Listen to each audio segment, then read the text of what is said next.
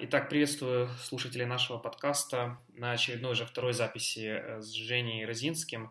Э, это недолгая история нашего подкаста. Первый раз, когда мы второй раз записываем э, с Женей. Ну, и Женя этого достоин. Итак, Женя, привет. Привет, спасибо большое, Паш. Да, ну вот второй раз, надеюсь, что не буду рассказывать то, что рассказывал в прошлый, а если буду, то значит подтверждает, что это правда. Да, мы только что Женя обсуждали, что, оказывается, Женя не помнит, о чем его подкаст, и, может, даже его не слушал никогда. Но это нормально, я тоже свои подкасты редко слушаю. Ничего а... автор собственные книги? Наверное, нет. Ну да, да, аналогично. Э, Жень, начнем с того, что э, ну, там, многие в нашей э, среде и среди слушателей нашего подкаста тебя уже знают или слушали предыдущий подкаст. Такой вводный вопрос. Расскажи, что общего у тебя нового произошло за последние три года жизни. Я знаю, что ты уже ты уже ушел из аутсорсинг индустрии, да, ты работаешь уже в продукте. Ну, расскажи про последние новости свои. Ну, на самом деле-то я в аутсорсинг индустрии, если сказать, работаю в ней. Я никогда в жизни не работал в аутсорсинг индустрии. У меня жизнь так сложилась, что живя в Америке и будучи, как э, говорят в Украине, технарем, я там, был VP of Engineering, я ранил Engineering Department, и как человек, который был вынужден пользоваться всеми прелестями аутсорса с его плюсами и минусами, естественно, то мне пришлось э, стать профессиональным, профессионалом в этом деле. Да? Как говорят, что если хочешь что-то сделать хорошо, сделай это сам. Значит, вот мне приходилось, мне пришлось понять, как это работает, выработать свою собственную систему, по которой я запускал свои аутсорсинговые проекты, свои в том смысле, я был в них клиентом, я не был в них, ну как, я, я был с другой стороны, как я всегда говорил, да, это взгляд с другой стороны зеркала. И э, так получилось, что в Украине развили тогда, ну, много лет назад развили достаточно большую команду, очень успешную команду, все было здорово. И потом, э, во многом благодаря тебе, Паша, ко мне начали люди обращаться за помощью, а вот подскажи, посоветуй. И я стал помогать, сотрудничать с очень многими аутсорсинговыми компаниями Украины. Не только Украины, но в Украине, в большинстве Украины, немножко Белоруссии, но Молдавии, но в основном Украины. И э, это на самом деле продолжается, это никуда не ушло, это, наверное, даже стало больше, потому что мне приятно помогать людям, мне приятно видеть результаты, мне приятно, что работая с командами, они меняют абсолютно свое мировоззрение, они начинают как бы делать вещи, которые раньше в голову не приходили. А самое главное, они перестают делать вещи, которые приходили раньше в голову. Это самое приятное. То есть это, это, это, это одна сторона медали. А другая сторона медали это э, стартапы. Я, я всю жизнь работал со стартапами, я всю жизнь работал в маленьких компаниях, тогда их даже не называли стартапами, просто говорили маленькая компания. Э, вот. И сейчас я очень много делаю это для э, украинских стартапов, сотрудничаю, консультирую, там, как адвайзер. А, наверное, самая большая вещь, которую мы делаем, это а, я и Ник Белогорский делаем Ukrainian Startup Pavilion. Два раза в год мы возим 10, по 10 украинских э, стартапов в долину, там, на TechCrunch конференцию, на Startup Grind, на большие мероприятия, делаем им э, всякие тренинг-программы. То есть, ну, пытаемся помочь местным украинским стартапам попасть в среду долины, Кремниевой долины, Запада, Америки, назовите это как угодно, но вот чтобы как бы они чувствовали себя здесь как дома. Угу. И я знаю, что ты сейчас работаешь в компании с офисом в Харькове, правильно? А, да, правильно. Я а, работаю в компании э, под названием Rallyware. Э, там сейчас немножко меняется моя роль, меняю свою роль в ней, и, но я с ними, да, очень как бы development офис находится в, Хар- в Харькове, development, бизнес офис, на самом деле практически все находится в Харькове. Угу, здорово. Где-то где рядом со мной сейчас, пока я записываю подкаст. И судя по твоему тренингу последнего в Киеве, ты активно занимаешься, в том числе, холодными продажами, да, через e-mail или занимался? Да да, занимаюсь, занимался и буду заниматься. Считаю, что холодные имейлы, э, кто-то это называет спамом, и они правы, это действительно в какой-то какой роде, рода спам, но если его делать правильно и эффективно, то он работает. Он работает и на продуктовые компании, и на аутсорсинговые, хотя делать это нужно по-разному, и эффект у них разный, то есть там есть свои плюсы и минусы, но если делать его правильно, то, то это очень полезная, очень нужная вещь. Очень вкусно. Слушай, а, кстати, вопрос. Мы сейчас э, готовим э, Караковскую конференцию от Source People в Кракове, и мы столкнулись с тем, что вроде есть законодательство Европейского Союза, которое запрещает спам. То есть вроде мы какое-то исследование делали, но я еще его не изучал. Что-то похожее есть в штате, законы, которые запрещают спам? А, да, стопроцентно, конечно же, я, я хорошо, так как я работаю по холодной рассылке, делаю и на Европу, и на Штаты, то я прекрасно понимаю, знаю эти законы. А, вопрос, и это всегда очень спорный вопрос, что такое спам? То есть есть в законодательстве прописано, что является спамом, вернее, что не является спамом. И если это делать, повторяю, умно и правильно, то то, что делаю я, спамом не является. Сразу вам скажу, что самая важная вещь в рассылке это, во-первых, она не, выглядит, не должна выглядеть как спам, она не должна выглядеть, человек получающий не должен думать, что это какой-то автоматический лист, он должен думать, что я ему написал лично сам письмо, но самое главное, если он меня попросил, что меня это не интересует, пожалуйста, мне больше не пиши, ни в коем случае больше не писать. А нельзя ему написать, я тебя отписал? А я бы этого не делал. Э, можно, но это, когда мне это пишут, оно меня оной, потому что я принимаю это как бы за данное. Если я сказал отписать, то отпиши. Зачем мне об этом говорить? Еще раз загрязнять мой ящик. Угу. Окей. А, Жень, такой вопрос. Ты сказал, что ты работаешь с украинскими компаниями. А, что ты им делаешь? Что вообще делаешь? Что вы вместе делаете? Как ты им там исправляешь мозги? Или в чем твоя работа с этими украинскими компаниями происходит конкретно? Ты сейчас сказал одну фразу, и я сразу вспомнил. После моего первого, самого первого класса, Паш, который мы с тобой делали в Киеве, был у нас там один такой студент, ну, я смеюсь, один такой студент был Витя Левандовский. Uh-huh. Из тех Витя Левандовский всегда, когда его спрашивают там про меня или вообще мы с ним разговариваем, мы подружились и общаемся с ним очень, в очень близких, хороших отношениях, он всегда говорит, Женя выламывает мозг. Так вот, э, если коротко обрисовать, что я делаю, когда работаю с украинскими компаниями, я им выламываю мозг на тему, как развивать и строить свой бизнес. Дело в том, что многие люди не понимают, как работает бизнес в Америке. Они не понимают, как работают их клиенты, не понимают, о чем думают их клиенты. То есть, к примеру, если мы возьмем, там, я не знаю, давайте аутсорсинговую компанию, не, не принципиально. Вот у меня аутсорсинговая компания, мы делаем самые лучшие, у нас там самые сильные программисты. Я всегда спрашиваю, есть кто-нибудь, у кого не самый сильный, а на втором месте? Да? Нет, ни у кого нет, всех, всех самые сильные. И вот они начинают писать, я получаю, я коллекционирую имейлы, которые я получаю от разных компаний, предлагающих мне купить у них аутсорсинг, аутсорсинг сервис. И э, у всех оно написано под копирку, у всех одинаково и у всех неправильно. Потому что они все продают себя, а нельзя продавать себя. Нужно понять, Нужно помочь клиенту решить его проблему. Нужно найти боль у клиента и ее утолить. А писать, что мы самые крутые, у нас самые серьезные программисты, у нас самые умные там, я не знаю, Java девелоперы, это, это никого не интересует. Интересует, что ты можешь сделать для меня сегодня и что ты можешь, и чем ты можешь мне помочь. Жень, вот то есть это... ты редактируешь им письма холодные или что ты им делаешь? Я редактирую письма, я выстраиваю воронку продаж, я им а, помогаю сделать веб-сайт, ну, вернее, не сделать, я ее не делаю, я им говорю, как бы, что на ней должно быть, не должно быть. Я как, как консультант, как адвайзер помогаю им настроить и вести, успешно вести свой бизнес с бизнес-стороны. Я боюсь слова, я не говорю слово маркетинг, я именно говорю с бизнес точки зрения и с операционной точки зрения. Кстати говоря, очень часто я а как, то есть как бы так получается, что я помогаю сугубо операционной части, где можно сделать какие-то изменения и сделать компанию более эффективной, соответственно, больше, зарабатывающей больше денег. А, например, в чем это может выражаться операционно, делать более эффективно? А, что billable, что не, что не billable, какие, как э, лучше структурировать команды. Это для аутсорса меньше э, действует, для продукта больше, потому что аутсорс часто да, продают человека, вот он это делает и все. А, но, например, там часто мы пытаемся понять, что такое project manager, да, то есть в моем понятии слово project manager совершенно, ну, не совершенно, но во многом другое, чем во многих, не во всех, но во многих э, аутсорсинговых компаниях, да. Project manager это не менеджер, project manager это координатор.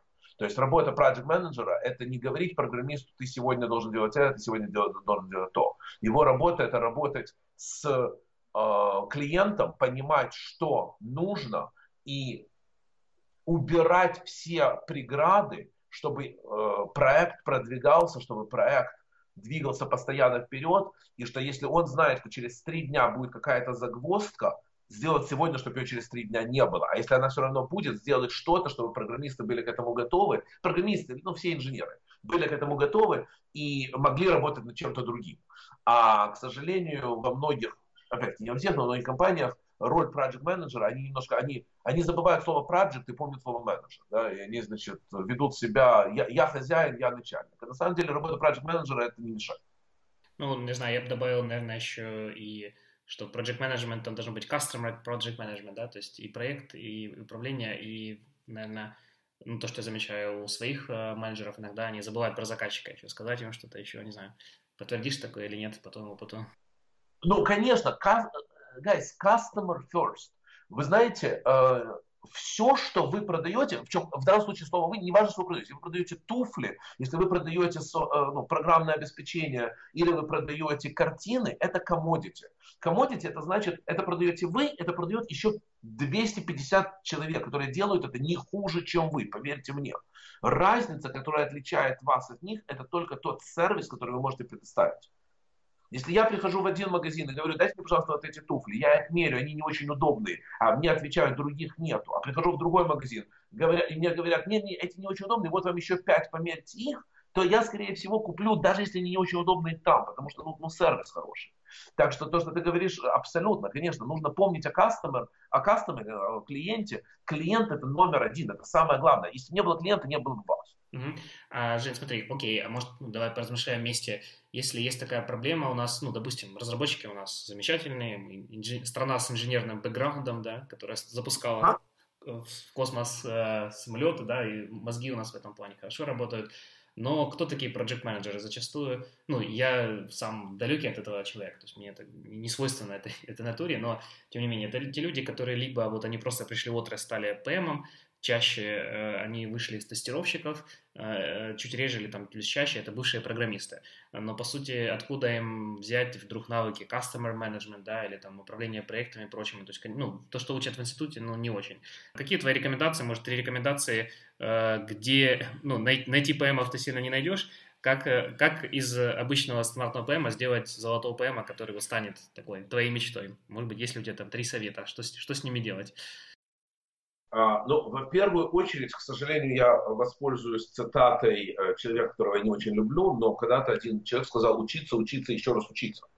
А, значит, нужно учиться. А, project management, чтобы этому, это можно учиться. Нельзя быть PM в какой-то сфере, не понимая эту сферу одна из сложностей, которая есть в аутсорсинговых компаниях, особенно в небольших, где проекты, я имею в виду небольшие, да, то есть PM, он может быть, э, PM одновременно, давайте скажем, на трех проектах. Один проект это healthcare, другой проект это real estate, и третий проект это, ну я не знаю, там какой-то IoT девайс. Человек должен понимать в том бизнесе, который он менеджер. Это почему QA на самом деле становятся очень, очень часто становятся успешными э, project менеджерами. Во много, ну чаще я бы сказал, они становятся более успешными, чем бывшие программисты.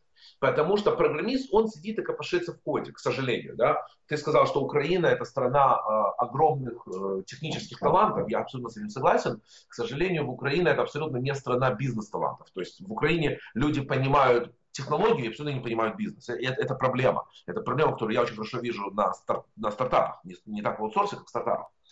Но возвращаясь к вопросу про PM, значит, что нужно делать? Нужно становиться экспертом в той области, которой ты занимаешься. А Если как? Ты... Жень, вот, вот, Жень, как? Вот у меня, допустим, есть PM, они поймят проекты.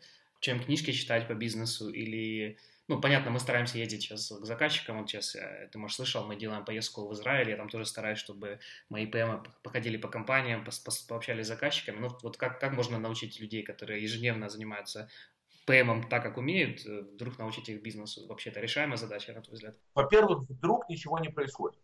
То это долгий процесс. Но PM нужно сажать в самолет, выкидывать клиенту в компанию на несколько недель и чтобы он там сидел и не занимался э, тем, что он спрашивает, что вам нужно сделать сегодня, а чтобы он ходил на бизнес-митинги, слушал и, главное, понимал не что нужно сделать, а почему это нужно сделать.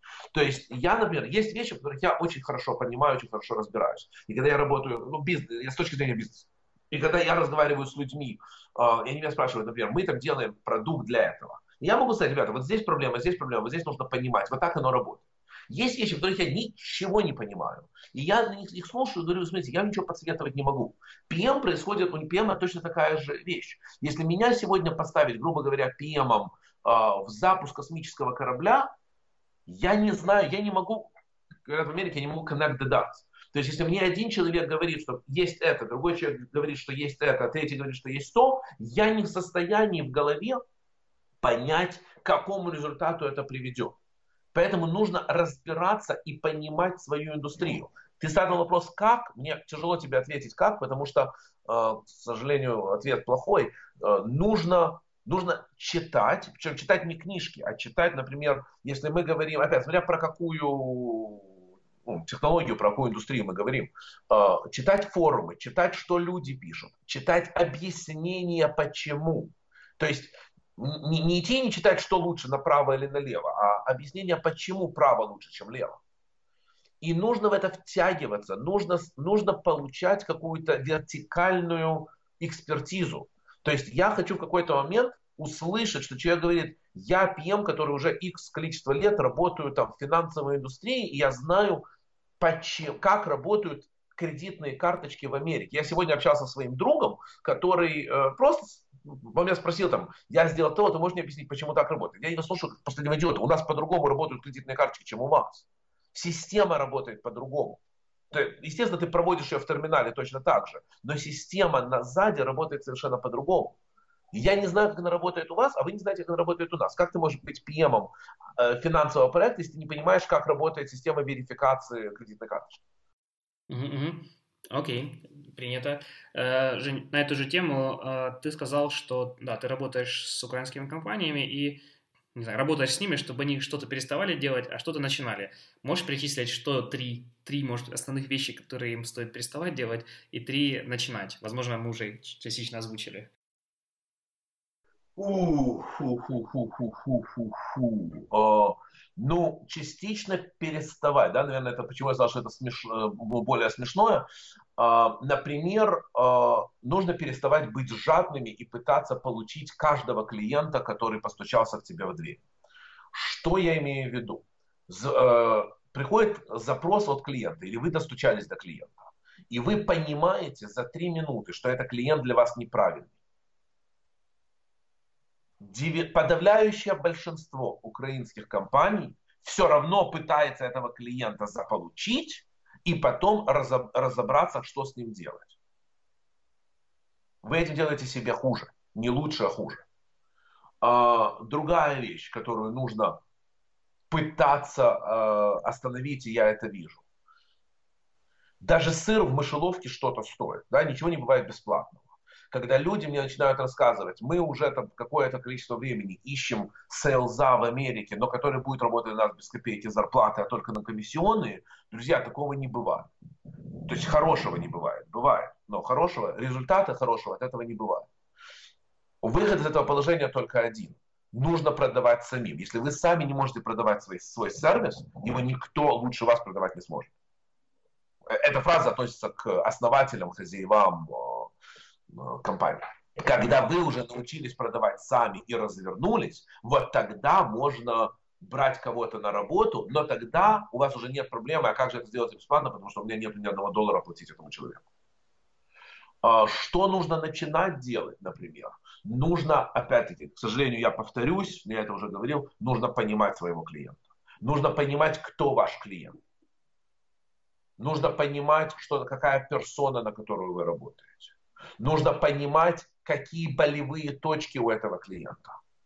Потому что э, я не буду приводить примеры, так что не проси меня, но э, ко мне обращаются часто ребята, это в основном из стартап-тусовки, они мне рассказывают проблему, вот у нас такой продукт, я на них смотрю, как баран на новые ворота, и говорю, а что, а зачем это? И они начинают рассказывать, ну как, а вот это, вот это, вот это я продолжаю не говорить, ребята, проблемы нет, вот как это, то есть оно по-другому, оно работает вот так.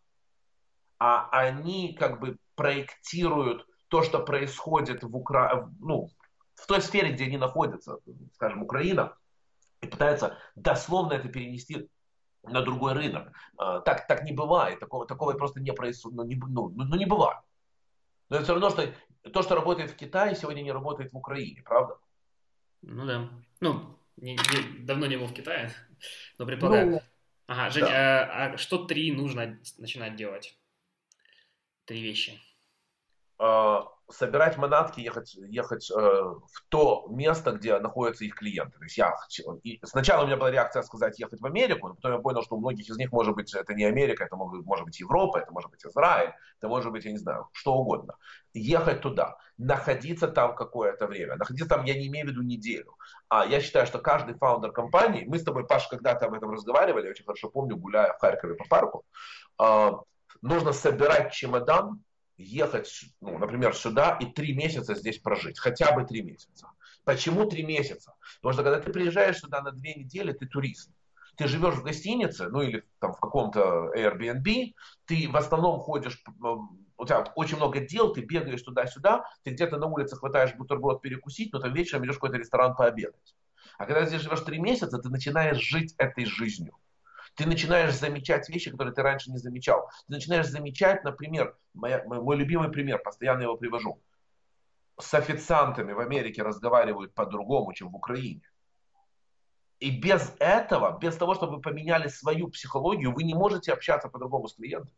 Потому что, ну, как бы, оно, оно же везде. Это, же, это продолжение от точки А до точки Я, пока вы начинаете, вот вы с, вы с официантом плохо разговариваете, вы с клиентом также плохо разговариваете. Да, вы это делаете с улыбкой, но вы не понимаете, чем он живет, вы не понимаете, как он думает. Угу, окей, что еще, кроме того, чтобы паковать чемоданы? Э, понимать, какие бизнес-проблемы вы своих клиентов хотите решать. Вернее, можете решать. Не технические проблемы Программист это командите. Программиста можно купить у вас, программиста можно купить у любого другого, программиста можно ну, где угодно. Да? Уже кто-то написал сейчас программу, которая пишет программу. Уже скоро программиста покупать не нужно. А, но нужно решать бизнес-проблему, нужно утолять боль этого человека. То есть, если вы разговариваете с, грубо говоря, с, ну, я не знаю, с real estate компанией, и вы хотите для них построить веб-сайт, что какая для них веб-сайт нужна, что им нужно, что им требуется. Вы не можете этого не делать, не понимая, какой у них бизнес, не, не понимая, как их брокеры, а в реал эстейте есть люди, которые будут в офисе, есть брокеры, есть, и есть э, агенты. Не понимая, как они работают и как они каждый день встречаются со своими клиентами, получают бизнес и ведут бизнес, вы не можете этого сделать. То есть вы можете это сделать эффективно. Вы можете, вам нужно расписать, здесь нажми на кнопочку, здесь нажми на кнопочку. А это никому не нужно. Если уже до этого клиент довел, то он найдет другого, кто напишет. Ну, слушай, а как, э, как какому-нибудь там парню или девушке с Украины понять, разобраться в real estate бизнесе в Штатах? Опять же, ты же говорил, что там же карточки по-другому работают. Не будут ли это такие скромные потуги? Ну, да, мы об этом обсуждали чуть-чуть раньше. Паш, ну я не знаю, ну как, э, как, на фигу, как, на, как научиться кататься на коньках? Ну нужно стать и, и учиться, да. И первый, далеко не все станут чемпионами мира. Не, ну что, не что нам открывать, открывать real estate agency где-нибудь в Бруклине? Да нет, Бруклине. Боже упаси, боже упаси, зачем открывать real estate agency? Найдите пять знакомых в Америке, у всех сегодня украинских мальчиков и девочек есть какие-то знакомые в Америке. Вот у всех, да, ну, ну, ну, ну, ну, ну, 100% найдите кого-то, кто работает в э, бизнесе, сядьте с ними, потратьте с ними 10 часов времени на скайпе, пусть они вам детально расскажут их рабочий день, вот как оно работает. Потом, если вы не полный дебил, извините меня за, пол, за, за, за такие слова, то у вас появятся вопросы. Вы зададите эти вопросы, и да, вы не станете экспертом, но вы станете понимать вообще, как оно работает. Помнишь, Паша, мой слайд насчет э, медицинской системы, да, который я в классе всегда показывал? Ну, несколько классов уже показывал. Да, да, значит, да. мы эксперты в медицине, а я им разрисовываю, что в медицине есть там сколько, 50 разных квадратиков, в каком же из них вы на самом деле являетесь экспертом. И нельзя быть во всех.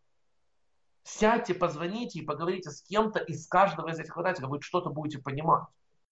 Угу. Окей. Второе – это понять индустрию. Э, третье, чтобы, что еще ты порекомендовал бы начать делать? Да я думаю, что этих двух было, ну, э, там, из, я считаю, что имеет смысл, например, веб-сайты, да, у подавляющего большинства людей плохие веб-сайты. Почему? Потому что они рассказывают, какие вы крутые. Никого не интересует, какие вы крутые. Интересует, что ты можешь делать для меня сегодня. А на этот вопрос вы не отвечаете. Угу. Окей, переделать сайт. Еще, Женя, я э, встретил ну, по поездкам в Европе, э, очередной раз понял, до этого, может, слышал, что действительно аутсорсинг считается таким ругательным словом, да, то есть поэтому там Норвегия это просто консалтинг, э, консалтинговая компания называют, ну, консалтинга. Причем там, например, э, есть компании крупные, и у них там принципиально разработчики практически не сидят в офисе, они всегда сидят на стороне заказчика, даже разработчики, не знаю почему, как-то так. Но в Германии это называют э, там web agency, типа, ну, такое красивое слово для нас это remote web agency, а как в Штатах? Как красиво назвать аутсорсинг-компанию? Является тоже аутсорсинг э, такой гру- грубым словом? Это первый вопрос. Второй вопрос, вот интересно, опыт, когда, опять же, в Берлине я встречался, у нас было около 25 встреч, и на 20 встречах э, э, заказчики сами рассказывали, что они пробовали аутсорсинг с Индией, им не понравилось. Но в то же время я знаю, что там Индия очень активно работает с Штатами, может быть, у них в Штатах лучше получается. В общем, два вопроса про ругательное слово аутсорсинг и Индия в Штатах. А, слово аутсорсинг действительно ругательно, и действительно к нему очень плохо люди относятся. Это, это, это правда, то есть здесь абсолютно нет никаких вопросов. Тут как бы первый и второй вопрос где-то пересекаются, потому что очень многие пробовали Индию, пробовали аутсорсинговые компании в Индии, у них был плохой э, результат, и знаете, такая э, association game, да, game, ассоциация слов. У меня был аутсорсинг, он был видео, он был плохой, значит весь аутсорсинг плохой. А, то есть слово действительно плохое. Больше используется, мы делаем custom development work, вы, ну, мы делаем там вам extension, можем вам помочь. А, но, но просто слово, то есть нету, я не могу сказать, там agency это не то. Agency это немножко друг, другая вещь. А, консалтинг, да, говорят консалтинг, но в Америке консалтинг это немножко другое. Это приходят на короткое время, решают помогают решить какую-то техническую проблему, ну, или бизнес, или техническую проблему и уходят. А, ты затронул момент, что в Норвегии, да, кажется, ты сказал, что сидят в офисе. В Америке такое было и есть по сей день очень много. А, у меня там друзья работают в Fargo банке, у них полбанка это работники одной из индийских аутсорсинг компаний, но они сидят в Америке в банке это происходит. А раньше было намного больше, сейчас стало немножко меньше, именно немножко меньше. То есть это, этого много. Дальше насчет э, слова. Мы постоянно, э, да, меня постоянно, я, я считаю, что меня уже начинают люди троллить просто про эту Индию. Э, друзья, Индия сама по себе не такая плохая. В Индии есть такие же умные программисты, как и во всем мире. Э, в Индии живет миллиард человек. Среди них, как вы догадываетесь, помогают, попадаются и идиоты, и умные. И просто даже если мы процент сохраним одинаковый ну, между разными странами, то, то, то, то идиотов там много, да, то есть вот их просто много, потому что э, такое количество людей. А, аутсорсинговая индустрия в Индии э, очень развита, она огромная, в ней работает, э, я когда-то приводил статистику, в пяти самых больших аутсорсинговых компаний Индии работает больше, в пяти, первых пяти, работает больше людей, чем во всей IT-индустрии Украины. То есть вы понимаете вообще, о чем, о чем идет речь? А, поэтому и там есть хорошо, и там есть плохо. То есть, как бы, как меня когда говорят, что вот в Индии все плохие программисты, я всем напоминаю, что и в Украине тоже есть не все, не все программисты в Украине тоже хорошие. Давайте, давайте будем честны. А, но самое главное, что как бы я хочу сказать, что не пытайтесь бороться с Индией, не пытайтесь, вот у вас любимая фраза у многих, а, мы лучше, чем Индия, Индия идиот. Да Индия не идиот, у них другой подход, у них другая психология. Вы можете выигрывать, реально можете выигрывать на том, что у вас работают люди, которые больше понимают американскую культуру. Ну, европейская, американцы, они же тоже с Европы пришли. И мы, и мы... Ну, они об этом уже забыли и не напоминайте. А, вот. Но они намного ближе. Европейцы намного ближе, естественно, по своей культуре, по своему, воспри... ну, по своему восприятию, по всему. Да? То есть это, это правда. Например, никогда нельзя продавать свой товар, начиная с того, что конкурент плохой. Да, да, да? от негатива. Да. Поэтому я, например, я привожу всегда такой пример. Люди говорят, ну, я это слышал, своими глазами слышал, потому что я с компаниями, с которыми я работаю, я часто прошу посидеть тихенько на мьюте на звонках, которые они делают с клиентами. И, например, начинается с того, что, ну, и там меня спрашивают, вот там, что хорошего, вот там, мы работаем с Индией, чем вы лучше? А, в Индии 12,5 часов, ну, с Калифорнии, 12,5 часов разница во времени, это плохо, это неудобно, это то, это все, это пятое, десятое. Это неправильный подход, потому что компания уже как-то нашла способ работать с этими 12 часами. Скажите одну единственную вещь. У нас с Калифорнией разница 10 часов. Наши программисты обычно работают до достаточно позднего времени, мы сдвигаем наш рабочий день, что дает вам там, 2, от 2 до 4 часов в день оверлапа, при котором вы можете общаться с нашими программистами. Все, точка. Не рассказывайте, какие плохие э, индусы. Расскажите, что есть хорошего у вас. Клиент, с которым вы разговариваете, потенциальный клиент, он не идиот. Он сам может подумать, ага, у них 10, у меня 12, здесь у меня есть 3 часа оверлапа, а там у меня нету. Ага, это плюс. Дайте ему догадаться, дойти до этого. Угу. Окей. А, Жень, тоже мы, пока готовили этот подкаст, немножко затронули тему, такая полуфилософская, и, наверное, ни ты, ни я не, не являемся крутыми экономистами, в том числе, как ты думаешь, э, вот президентство Трампа как повлияет на, на нашу индустрию? Будет ли у нас больше аутсорса? Потому что, ну, вот я там писал тоже в Facebook-группе сегодня, что вроде собираются повысить э, минимальную зарплату для тех, кто эмигрирует, на, ну, занимает рабочие места в Америке, там, 60 до 120 тысяч долларов в год. И, но, с другой стороны, многие опасаются, что Трамп ведет какой-то специальный налог на аутсорсинг. А вот какие твои, если есть, мысли на, этот счет? Смотрите, моих мыслей на этот счет пока что нету, потому что Трамп, э, я, во-первых, давайте, да, это не политическое шоу, я не политический эксперт, угу. хотя на кухне с друзьями я, естественно, самый большой политический эксперт в мире. На кухне. А, на кухне с друзьями, да. А, вот. Трамп сегодня не предсказуем. Если вы меня спросите, то есть Многие вещи, которые он делает, я понимаю, что он делает правильно, я против них ну, ничего не имею. Многие вещи, которые он делает, мне кажется, что он полный просто психопат, которого нужно немедленно в сумасшедший дом и смирительную рубашку, потому что ну, ну, ну он просто психопат. И, и мне тяжело сказать, что будет завтра. Да? То есть, например, то, что он сказал, что ограничит въезд иммигрантов в Америку, ну, наверное, вы этом слышали, да, из семи стран. Uh-huh. Я как бы понимаю логику. Я могу быть с этим согласен или не согласен, но я понимаю логику. Я абсолютно не понимаю логику, когда говорят, что мы эти семь стран ограничиваем. Кстати, из большинства из них, с которых никогда в жизни не было никакой опасности, а при этом э, другие страны, откуда были четкие террористы, которые взорвали 11 сентября здание, мы их не ограничиваем. То есть вот как-то вот я не понимаю. Э, насчет, э, конкретно возвращаясь к тому, что ты спросил, насчет виз. Много, какое-то количество тому лет назад э, Америка безумно усложнило, вы это знаете. А, почему появилась лотерея на H1? Да? Когда-то была виза L1, но она есть до сих пор. Есть виза L1, но ее получить было очень легко. Этим пользовались аутсорсеры, в основном из Индии, опять-таки, из-за из из количества. И они это абьюзеры.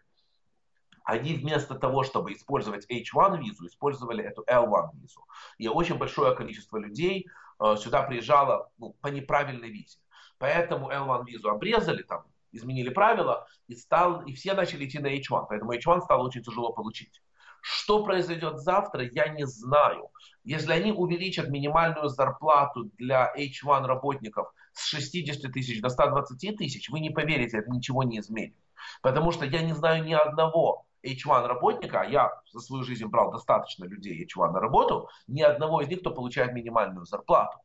Вам это, может быть, будет тяжело поверить, но основная масса компаний, никогда не скажу все, но основная масса компаний не занимается тем, что они привозят H1-щиков как рабскую силу за полцены. Они их привозят, потому что, потому что получить H1-визу для работника очень сложно, это стоит дорого, и ну, есть очень много проблем. И он потом уходит, ну, ну много проблем они это делают не потому, что они хотят сэкономить деньги, а потому что они действительно не могут найти подходящего программиста в Америке. Поэтому если завтра поднимете зарплату, опять-таки, для программистов 60 тысяч до 120 тысяч, они и так все уже получают 120 тысяч, поэтому ничего, здесь ничего не изменится. Оно скажется на других областях, но нам все равно, мы, мы, мы говорим сейчас про IT, правильно? Насчет обложить налогом аутсорсинг. Друзья, э, можно кричать громко, что завтра построим стену, я не знаю, что-то мы еще завтра сделаем.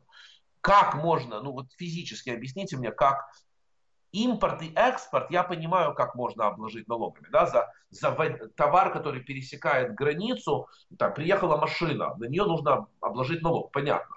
Скажите, пожалуйста, какой налог можно взять на линию кода? То есть, что остановит меня завтра заказывать продукт в Украине, и на какой момент мне облагать его налогом, когда код пересек границу сервера? Ну, то есть, вы понимаете, то есть, есть какие-то вещи, которые э, этот балабол говорит, и он не понимает, о чем он говорит. Не, ну на контракт, например, чтобы там все деньги, которые шлются по, таким, по таким-то кодам, не знаю, или как-то так. У нас а, нет да, кодов, да.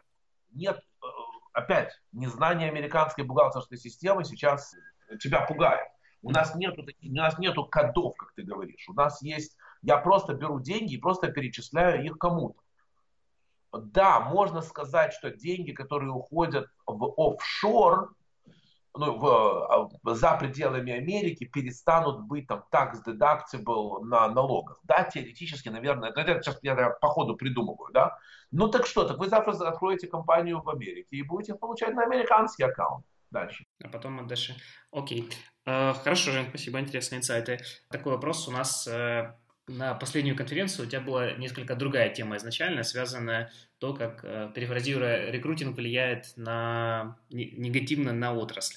А потом из-за там, подозрения в сексизме мы поменяли тему. А расскажи, что ты хотел рассказывать и какие там были основные тезисы. Паша, я с удовольствием расскажу. Более того, тебе скажу, я на следующей конференции все-таки сделаю эту тему. Меня ничего не остановит. А, я понял. Угу. А, расскажу. Все очень просто. Смотрите, guys. система очень простая. Рекрутинг, HR, рекрутинг, давайте назовем это, это высокоспециализированная, высококлассная рабочая сила. Люди, которые хорошо занимаются рекрутингом, они должны быть очень талантливы в этом деле, они должны уметь, они должны знать свое дело. Это не шарлатанство. Это не то, что любой человек, который вчера был никем и вообще не понимает, что это такое, завтра пройдет трехдневные курсы и станет э, рекрутером. Так, так, так, так не бывает. К сожалению, вся эта тема, то, что там был этот хипиш с э, сексизмом, это было просто очень смешно. Э, вся тема была э, основана на одной единственной вещи. То есть все, что я собирался сказать. К большому сожалению, в Украине в основном HR, рекрутинг и так далее еще на очень ранних стадиях развития. Например, слово HR и рекрутер используются как синонимы. На самом деле это две совершенно разные профессии. Когда была фраза, да, сказана HR девочка, в кавычках она была взята, вы послушайте, что говорят ваши программисты и ваши э, хозяева компаний, когда они говорят про HR и про рекрутинг. Они, это их слово HR, девочки, его же не я придумал. Поэтому оно и было в кавычках взято. Если вы хотите строить успешную компанию, если вы разрастаетесь, и вы хотите иметь рекрутера, вы хотите иметь э, HR, то не берите просто кого-то, вот, вот потому что, а, хорошая девочка, вчера была, знаете, сколько компаний я знаю? Берут девочку, она секретарша, она смотрит за офисом, ее работа, э, чтобы на кухне все было успешно, она симпатичная, она с большой улыбкой, она нравится людям, ну, ее карьер growth path, через три месяца она становится HR. Ну, guys, а что она знает про HR? Ничего. Так, а вот. как это убивает отрасль? Непонятно. Оно убивает отрасль, потому что, к сожалению, люди, злятся. Ваши программисты, вы не можете найти правильных программистов, ну, правильных работников, назовем это таким образом. Вы не развиваетесь как, как отрасль. Когда к вам обращаются люди, э, клиенты и просят, мне нужен человек, который понимает в бизнесе, да, не просто в технарстве, а в бизнесе, то эти HR, эти рекрутеры не могут э, правильно привлечь правильных людей. Но самая большая вещь, самая главная вещь, которая меня пугает. Так как эти люди не умеют создавать правильную атмосферу в компаниях, они не умеют, не умеют мотивировать людей правильно, они не умеют создавать growth path для работников. Единственный growth path, который остается, это зарплата. У вас происходит огромная я не, я, я не могу подобрать правильное слово, но зарплата растет непропорционально способностям людей.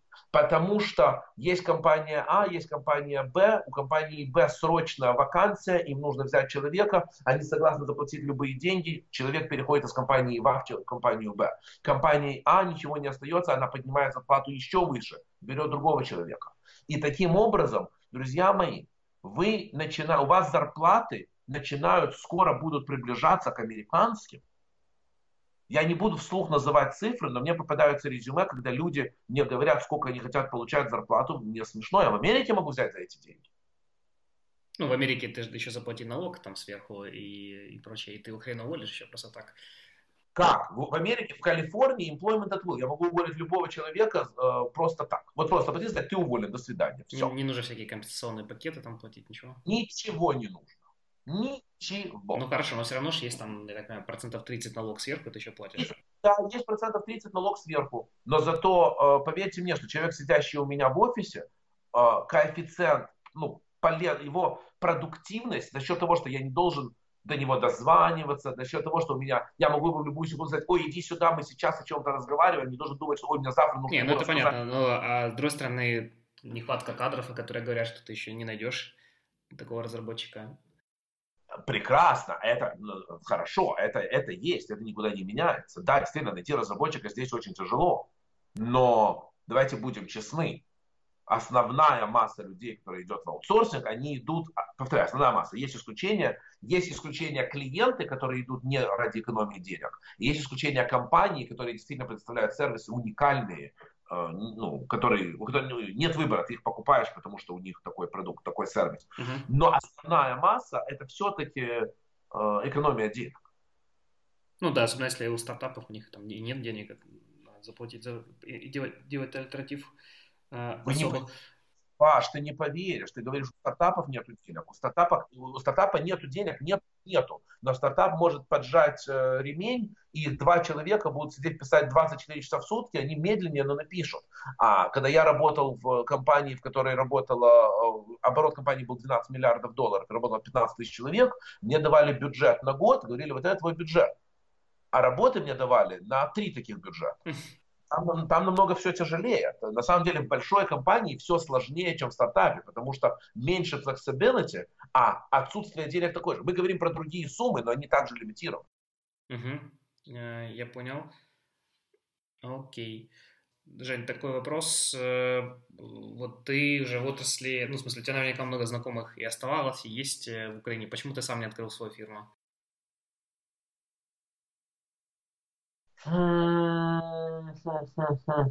Я знаю, что, да, возможно, тебе даже многие обращались с предложением, давай ты там, не знаю, станешь ну, партнером ко, или... ко мне обращаются, да, я могу коллекционировать предложения, э, давай ты станешь у нас партнером, не столько партнером, как там, ну, партнером, да, давай ты будешь приносить нам бизнес.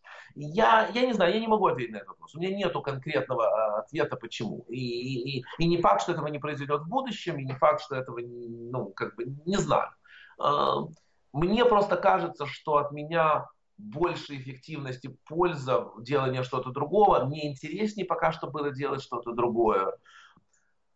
И вторая вещь, э, у каждого из нас есть своя персоналити, да. Мне очень легко общаться с людьми, например, э, продавать, вот если там, ты мне сейчас позвонишь, скажешь, э, там, Женя, расскажи, чем твоя компания лучше, чем другая, я это делаю очень хорошо и высококлассно. Mm-hmm при этом достаточно тяжело с моим характером э, приехать на какую-то выставку, ходить по, просто по коридорам, подходить к незнакомым людям, э, сжать им руки, кричать «Привет, как дела? Меня зовут так, ты кто? Я кто? Пошли пиво пить, я могу...» Ну, мне это тяжело делать, а это то, что хорошие sales people делают должны делать.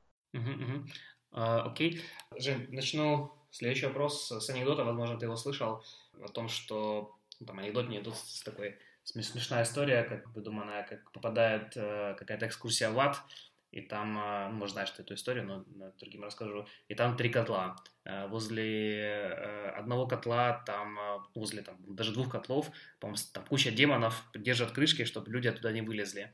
И экскурсия спрашивает, кто это? Говорит, это китайцы и индусы. Они, в общем-то, э, если один вылезет, то всех, всех остальных вытащит. А, иду дальше, а там, ну, там какой-то старый престарелый дьявол сидит, э, спит, короче, а крышка открыта, никто не вылазит. Он говорит, а, а там кто? Говорит, а там русские, если один попытается вылезти, его все назад затащат. Вот у меня вопрос про э, русскоязычную диаспору. Вообще, э, вот если мы работаем там с э, заказчиками, э, есть ли смысл э, вообще для построения сети, связей, выходить на русскоязычных, и если вот какая-то взаимопомощь у русскоязычных, там, не знаю, даже, сейчас, конечно, политическая ситуация непростая, но тем, тем, не, тем не менее, да, выходцев, там, не знаю, с Украины, России, Беларуси, как-то есть ли там взаимопомощь, потому что говорят, что это гораздо меньше, чем как в Индии, да, что в Индии сетевочники, индусы занимают позиции, и потом э, подтаскивают туда всех своих индусов. Ну, в общем, э, можешь ли про на эту тему рассказать, э, насколько это имеет или не имеет место быть? И рекомендовал бы ли ты общаться с русским, потому что есть другая сторона медали, что э, многие рассказывают, я тоже с этим сталкивался, что русскоязычные, особенно которые эмигрировали не так далеко давно или переехали туда, зачастую у них э, бизнес-этика сохранилась там из 90-х, там, да, и, там, и кидать, и матюкать, и многие предпочитают не работать. Хотя ну, у меня есть там раз, разные, разные русскоязычные знакомые и клиенты. Вот что ты можешь на эту тему сказать? А, окей, okay. значит, uh, сразу, да, такой дисклеймер, потом кто-то это вырежет, скажет, Женя сказал это, значит, вот, пожалуйста, сразу эта фраза. Под словом русский я подразумеваю русскоязычно, да, то есть все, кто говорят по-русски, даже если они приехали из Казахстана, я их называю русскими, да, вот, mm-hmm. чтобы было понятно, что, что мы сейчас подразумеваем под словом русский. Mm-hmm. К сожалению, ты рассказал анекдот, который, к сожалению, правда. Это, это к сожалению, не анекдот. Uh, я никогда этот анекдот раньше не слышал, но я много лет назад сформулировал такую вещь и рассказывая людям, сказал так, что если э, в компанию приходит новый менеджер э, азиат или новый менеджер индус, в течение года абсолютно все или подавляющее большинство работников в, этой, в этом отделе, ну, в котором он менеджер, будут азиаты или индусы. Если в компанию приходит э, русскоязык, ну, русский, русскоязычный на роль менеджера, то вы можете быть уверенными, что в течение года там не будет ни одного русскоязычного работника. Э, это, к сожалению, правда. Не придирайтесь к словам, бывают исключения, бывает не так, но, но во многом это, для многих это правда. Ты сказал, также затронул э, вопрос э, бизнес-этики 90-х. Тут, э, мне кажется, что я, я, не, я не слышал, что они кидают, опять, все в жизни бывает, но я не думаю, что есть, особенно в IT-сфере, что э, сильно развита проблема кидания или сильно развита проблема э, этого самого, э, ну там накричали. Я думаю, что больше проблема другая. А, люди, как бы так мягче это сказать, многие люди привыкли, что они за спасибо ничего не хотят делать. Сказать вам прямо, я буду это делать не за спасибо, они или боятся, или не хотят, а даже если они не хотят этого сделать, и даже если они согласны это сделать за спасибо, то они боятся, что если они вас порекомендуют своему начальнику, своему CEO или своему кому-то, то он подумает, что это было не за спасибо, и как это скажется на их репутации. Поэтому они этого не хотят сделать. То, то есть, то есть некое, э, некое опасение, что это было воспринято как блат, да? Да, да, да. Ну, кикбэк, да, назовем это, назовем это деньгами. Да, поэтому я бы, скажем так, я тебе никогда в жизни не скажу, не ходи, там, не, не знакомься с русскоязычными, не работай с ними, обходи их стороной. Нет, боже упаси, это не так но не сделай э, ставку на то, что они э, тебе помогут и ну, как бы будут они, э, ну как бы, не, не делай всю ставку на них. Ну, я, я просто думаю, что там, по опыту моей поездки в Израиль, как раз у меня, ой, Израиль еще только впереди, нет, Германии, я так получилось, что там были мои знакомые, которые даже, от которых я вот так или иначе там, или получаю, или получил заказ. Э, я думаю, что здесь скорее речь, наверное, про нетворкинг, да, если вот ты рассказывал, что наверняка у каждого есть э, знакомый в Штатах, и вот через него вот можно пытаться там получить какие-то референсы или рекомендацию, или новый вижен, наверное, как минимум в этом смысл есть. И, или нет, или бы ты все равно все-таки старался строить сеть среди этих бел, белых американцев? А, ну, давайте, во-первых, я не буду оговаривать цвет кожи, а просто американцев опять, я бы раз, выстраивал, американцы намного скорее вам помогут, вот просто так, вот просто помогут. Mm-hmm. То есть, да, я бы э, развивал сеть, опять, если есть возможность с русскоязычными, почему нет? Но я бы, опять на этом не ставил. Не, не ограничился. Окей. Да. Хорошо, Женя, я тогда свои вопросы задал. Спасибо за э, вторую серию. Как видишь, у нас хватило еще контента на вторую передачу. Надеюсь, что через пару лет мы запишем еще и третью. Э, какой-нибудь там будет, надеюсь, 50-й запуск всего этого. Может быть, напоследок ты хотел бы что-нибудь еще сказать или пожелать нашим слушателям? А, опять, пожелать я хочу, чтобы индустрия продолжала развиваться, чтобы люди продолжали развиваться, чтобы те, кто слушает, вот те, кто прослушает этот подкаст, я не знаю, сколько он будет, почти час, наверное, да, мы записываем. Ну, да. Те, кто те, кто до конца, до этих слов дожили, дослушали, то они действительно Молодцы и где-то здесь нужно какую-то конфетку, пирожок им дать. А, наверное, скажем так. То есть, если у вас какие-то вопросы, пишите, звоните, если я могу вам помочь как-то в профессиональной, а, ну, дать совет всегда, пожалуйста, если я могу помочь вам, вашей компании, то обращайтесь, я это, а, ну, по возможности тоже сделаю. Кстати, да, вот, я, да, ты сказал вопрос, я прямо сейчас воспользуюсь твоим предложением. вот как-то мы никогда на эту тему не разговаривали, но Вот я, я в том числе даже тебя не слышал. Вот э, есть такой хайп, и мы тоже обсуждали, что вот все говорят, хей, хейт, hating даже вот к аутсорсинг индустрии, это все отстой. Но я тебя тоже никогда даже не слышал, чтобы ты говорил, вот, ребята, вы тут фигней занимаетесь, срочно делайте стартапы. Ну, ты даже работаешь в стартапе. Твое мнение все-таки про аутсорсинг бизнес. Стоит ли нам всем э, из куколок превращаться в бабочки, из, из ужасного аутсорсинга в замечательный волшебный стартап? Паш, знаешь, давай э, сделаем на самом деле э, по-другому. Я предлагаю через какое-то время просто сделать это как отдельную тему беседы, может быть, даже uh-huh. записать. Uh, вот такой аутсорсинг versus стартап, да, uh, потому что на этот вопрос нельзя ответить очень просто. Я, если я сейчас скажу «да, советую», это будет неправильно. Если скажу «не, не советую», это тоже будет неправильно. Uh, это, это достаточно большая тема, нужно объяснить, почему. На самом деле, моя, моя, моя точка зрения, что аутсорсинговая компания не может превратиться в, аутсор, в продуктовую компанию очень быстро, и самое главное, что она не может одновременно быть и тем, и другим. Mm-hmm. Да, я согласен, это еще одна тема. Ты знаешь мою точку зрения на конференции, я достаточно... Да, да, было, да, да. Ну, в любом случае, да, рад, рад что ты как минимум ненавидишь, не, не, не ненавидишь нашу индустрию, потому что... Потому не, что, боже Потому что хейтеров, хейтеров хватает без тебя. Окей. Я, я абсолютно, я ее люблю. Я считаю, что эта индустрия для Украины сделала очень много полезного. Я считаю, что как, такое количество людей, которые вы сегодня в Украине зарабатывают хорошие деньги, большие деньги, то это очень здорово. Каждый человек, который зарабатывает деньги, кормит на эти деньги семью, как же, как же это можно хейтить? Это, это, это великолепно. И семью, и там, где он тратит эти деньги, и... Ну, конечно, да, да. Я... Говорят, каждый айтишник создает им три рабочих места. Очень, я думаю, даже больше. Я, я слышал даже больше. Я слышал да. больше. Да. Окей. Хорошо, Женя, я думаю, что можем бесконечно с тобой разговаривать. И думаю, что даже это кто-то будет слушать. вот. Ну, ну, окей. Хорошо, Жень, тогда все, спасибо тебе и удачи. Спасибо тебе большое. Да, давай, пока-пока. Счастливо.